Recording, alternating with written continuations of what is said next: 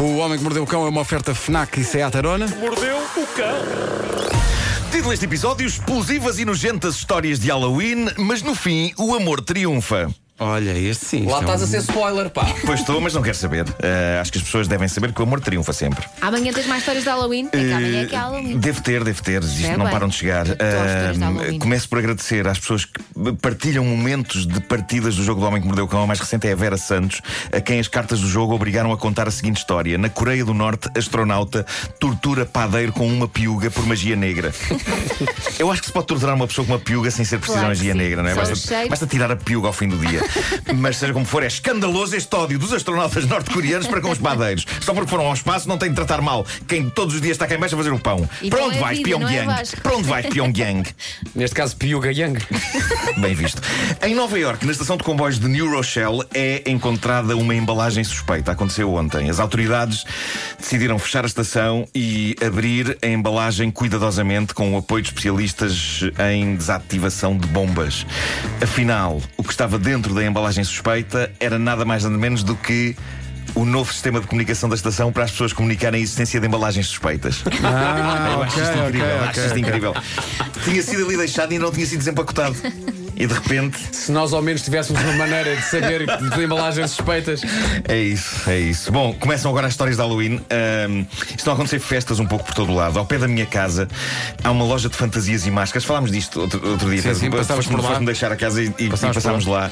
E, e eu disse que não- geralmente não está lá muita gente dentro da loja, mas outro dia, tipo, há dois dias, estava lá tanta, tanta gente a comprar as suas serras elétricas de plástico e os seus dentes de vampiro e as Ah, suas bisnagas de sangue Halloween, falso. é? Eles, eles tiveram que instalar um sistema de senhas, tipo segurança social na loja. Essa loja deve ser brutal. A loja é muito grande eh, e costuma ser bastante sossegada, mas estava a loucura instalada, o que mostra que o Halloween pegou mesmo em Portugal. E sendo eu um fã de filmes de terror, não tenho nada contra. Eu acho mais giro que o carnaval, porque pelo menos no Halloween não há homens de barba feita vestidos de bebés e matrafonas. Olha, e fazem, miúdos fazem trick or treat em, vossa- em vossas casas, ou não? O quê, o quê? Há crianças a fazer trick or treat nas vossas casas? Ah, No Halloween? Sim, sim, mas no mas- meu bairro isso acontece, acho muita graça. Mas, mas Sim, não, há, eh, não, não há ainda grande êxito. Há, há muitas pessoas que nem percebem bem o que é, há outras que não Eu abrem a porta. Sou só travessura. E tu, Sim, sim, "Ai, sim. Eu estou Gostaria preparado. também de lembrar que Donald Trump depositou uma tablete de chocolate em cima É, da cabeça de um essas miúdo vestido de imagens. Minion. E a Melania fez o mesmo. O quê? É uma ideia. é- Eles estão a dar eh, doces às crianças por causa do É Halloween, é não tradição Na, na Casa Casa Branca. Branca. Chega um miúdo que está mascarado de Minion. Sim. Aquele boneco amarelo. Sim.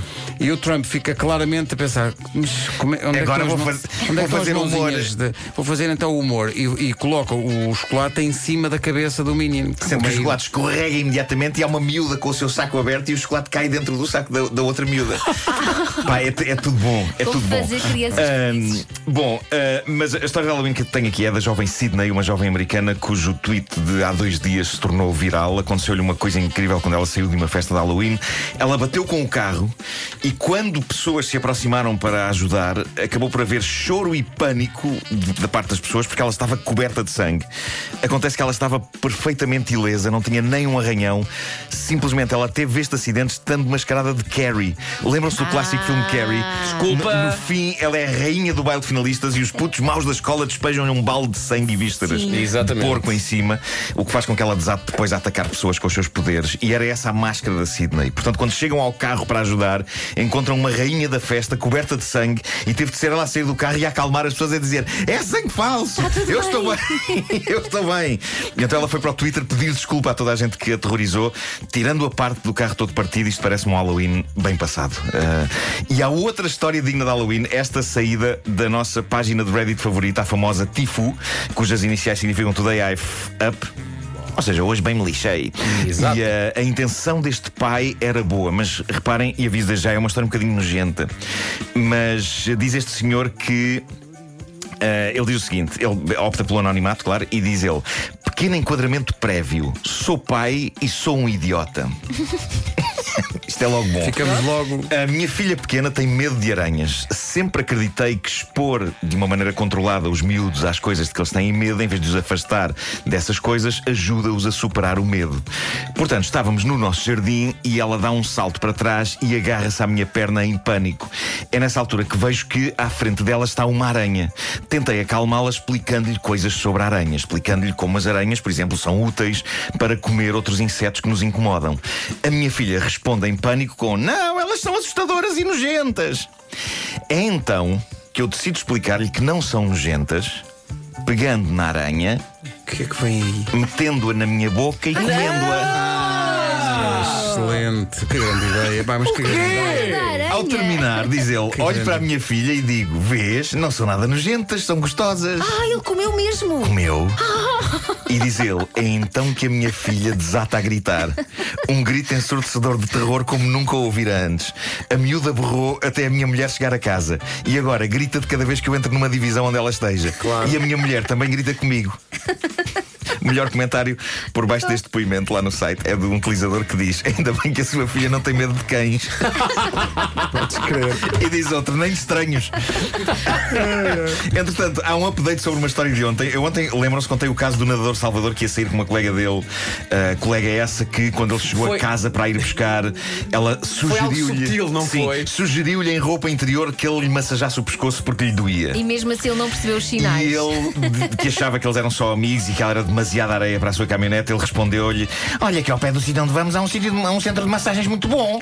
E, e ela não diz uma E palavra ela noite toda. sim, ficou chateada e ele percebeu a estupidez e foi desabafar ao Reddit. Entretanto, ele atualizou este seu caso. Que estúpido.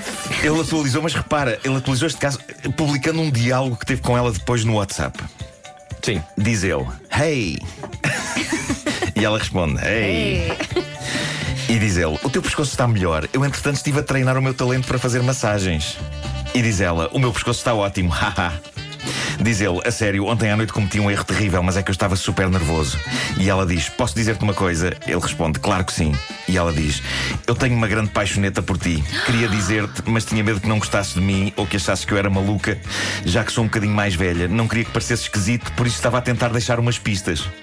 E diz Umas ele, pistas. É que Oh, é- senhora, isto não são pistas.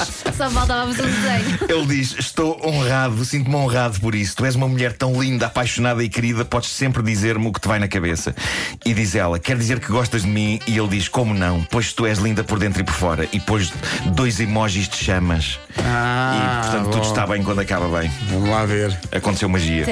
Aconteceu magia. Foram Simples sair. não, espera por uma atualização amanhã. É isso. Simples não, you never know. O Homem que Mordeu o Cão e outras histórias com o Nuno Marco. Uma oferta FNAC, onde se chega primeiro a todas as novidades. E Seat Arona, agora também presente na Unstore by Seat das Amoreiras.